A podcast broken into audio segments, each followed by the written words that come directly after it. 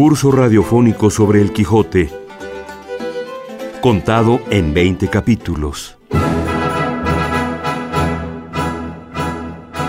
2016, 400 años del fallecimiento de Miguel de Cervantes.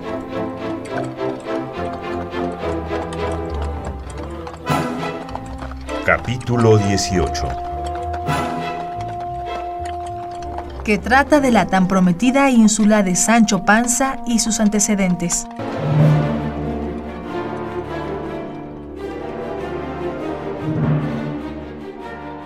¿Qué tal? Buen día.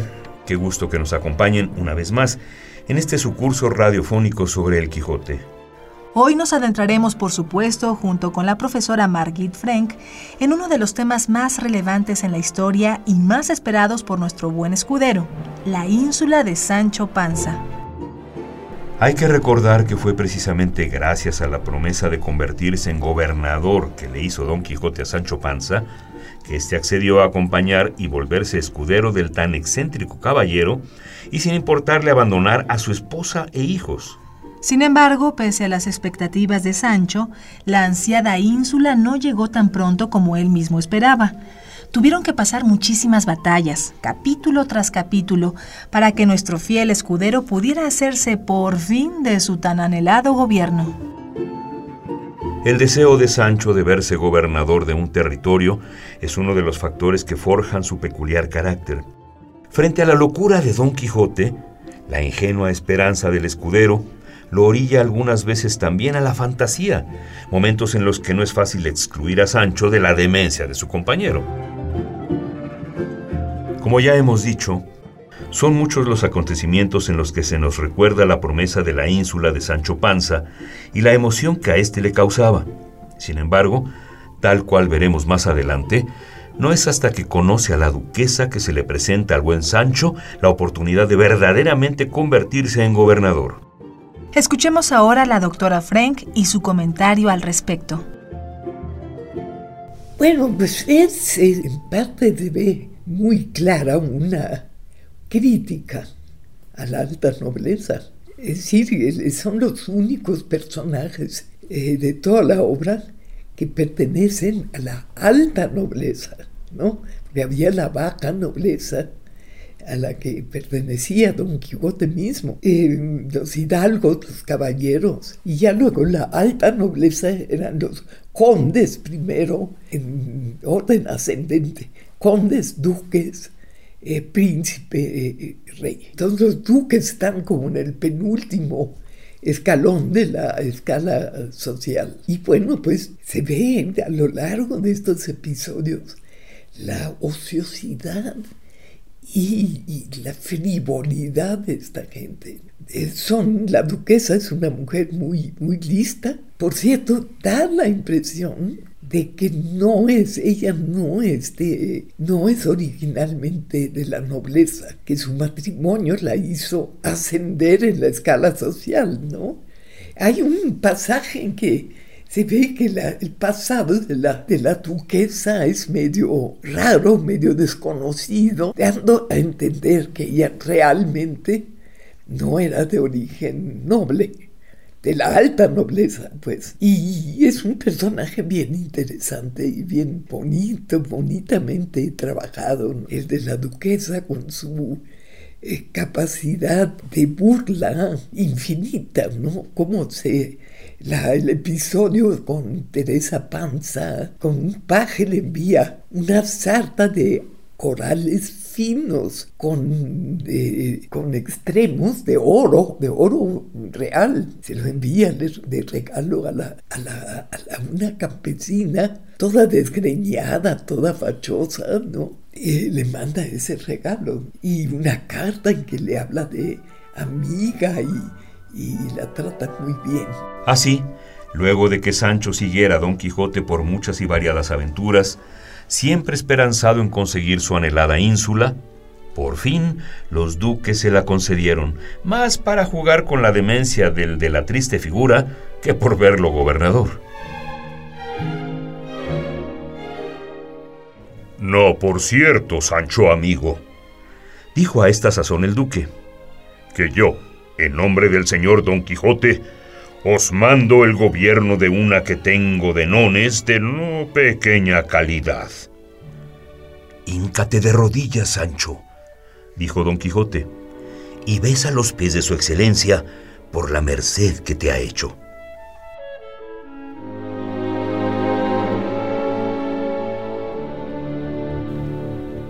Después de la increíble proposición que significó para Sancho el más grande de los orgullos y de las alegrías, vinieron una serie de sucesos formidables, sin duda dignos de ser contados, pero que, si bien ya hemos abarcado en los capítulos anteriores, no corresponden a nuestro tema en específico, la ínsula de Sancho Panza.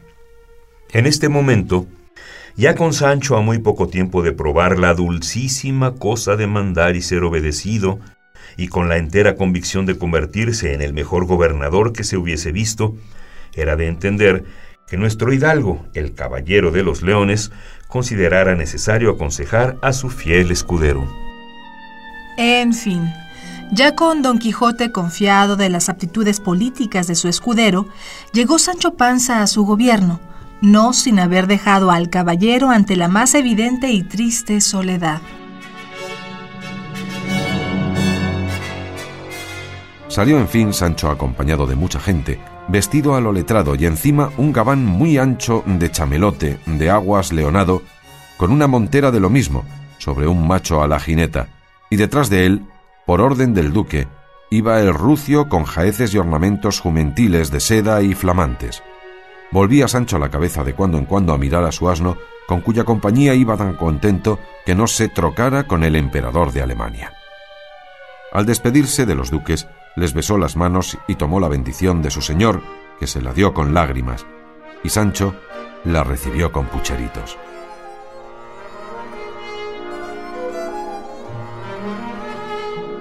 Tras haber recibido las llaves del pueblo del cual sería gobernador, el ingenio e inventiva labradorescos de Sancho Panza le valieron como principal herramienta para el gobierno de Barataria.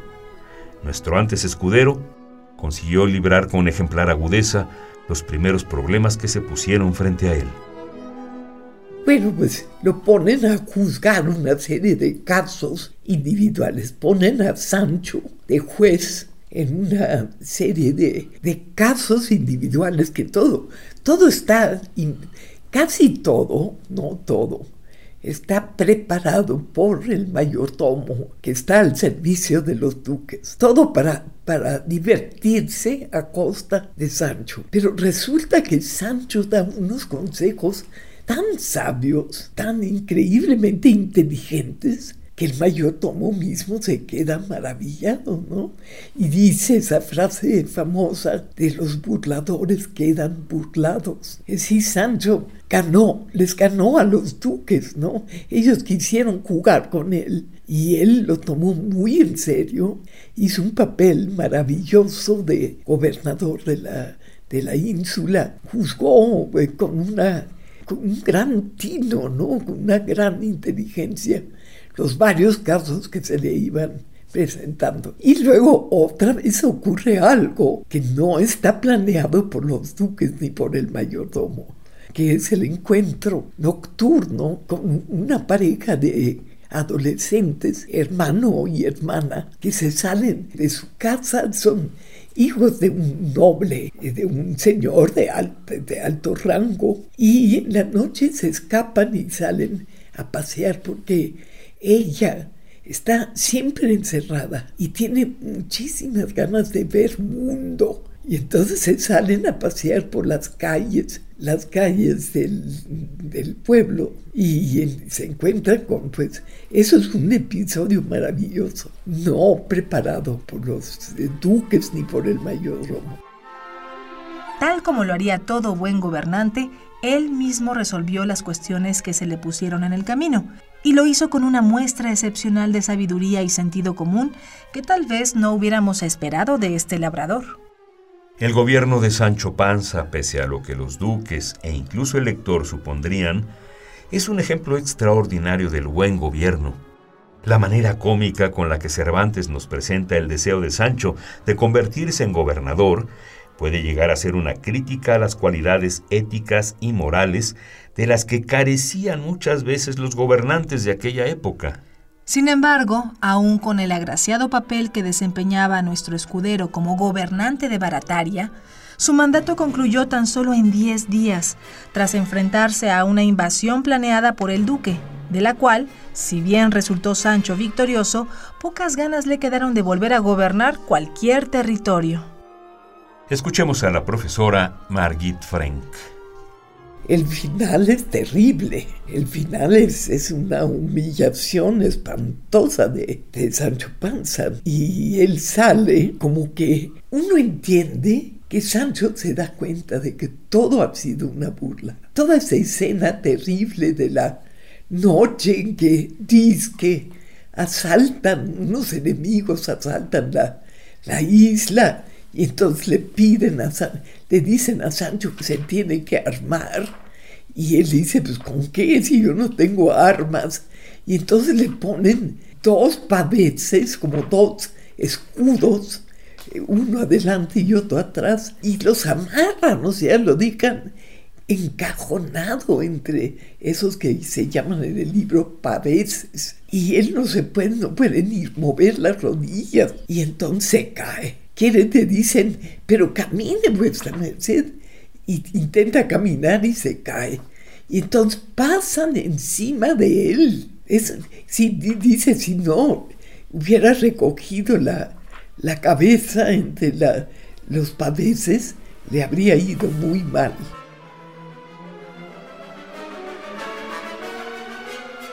Así dejaré de irme como volverme turco. No son estas burlas para dos veces. Por Dios, que así me quede en este ni admira otro gobierno. Aunque me le diesen entre dos platos como volar al cielo sin alas. Yo soy del linaje de los panzas, que todos son testarudos, y si una vez dicen nones, nones han de ser, aunque sean pares, a pesar de todo el mundo. Quédense en esta caballeriza las alas de la hormiga que me levantaron en el aire para que me comiesen vencejos y otros pájaros. Y volvámonos a andar por el suelo con pie llano, que si no le adornaren zapatos picados de cordobán, no le faltarán alpargatas toscas de cuerda. Cada oveja con su pareja, y nadie tienda más la pierna de cuando fuere larga la sábana. Y déjenme pasar, que se me hace tarde. Todos vinieron en ello, y le dejaron ir ofreciéndole primero compañía y todo aquello que quisiese para el regalo de su persona y para la comodidad de su viaje. Sancho dijo que no quería más de un poco de cebada para el rucio y medio queso y medio pan para él, que pues el camino era tan corto, no había menester mayor ni mejor repostería. Abrazáronle todos, y él, llorando, abrazó a todos y los dejó admirados, así de sus razones como de su determinación tan resoluta y tan discreta.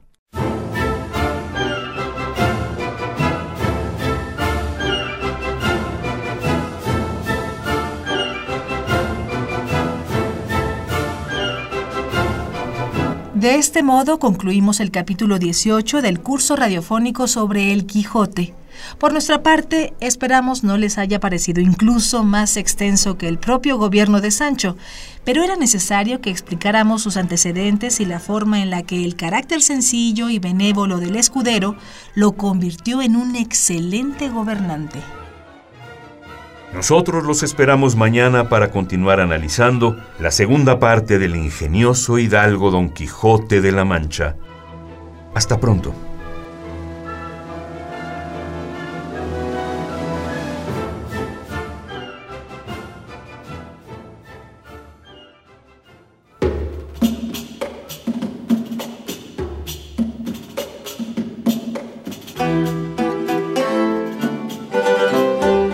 Radiofónico sobre el Quijote, contado en 20 capítulos.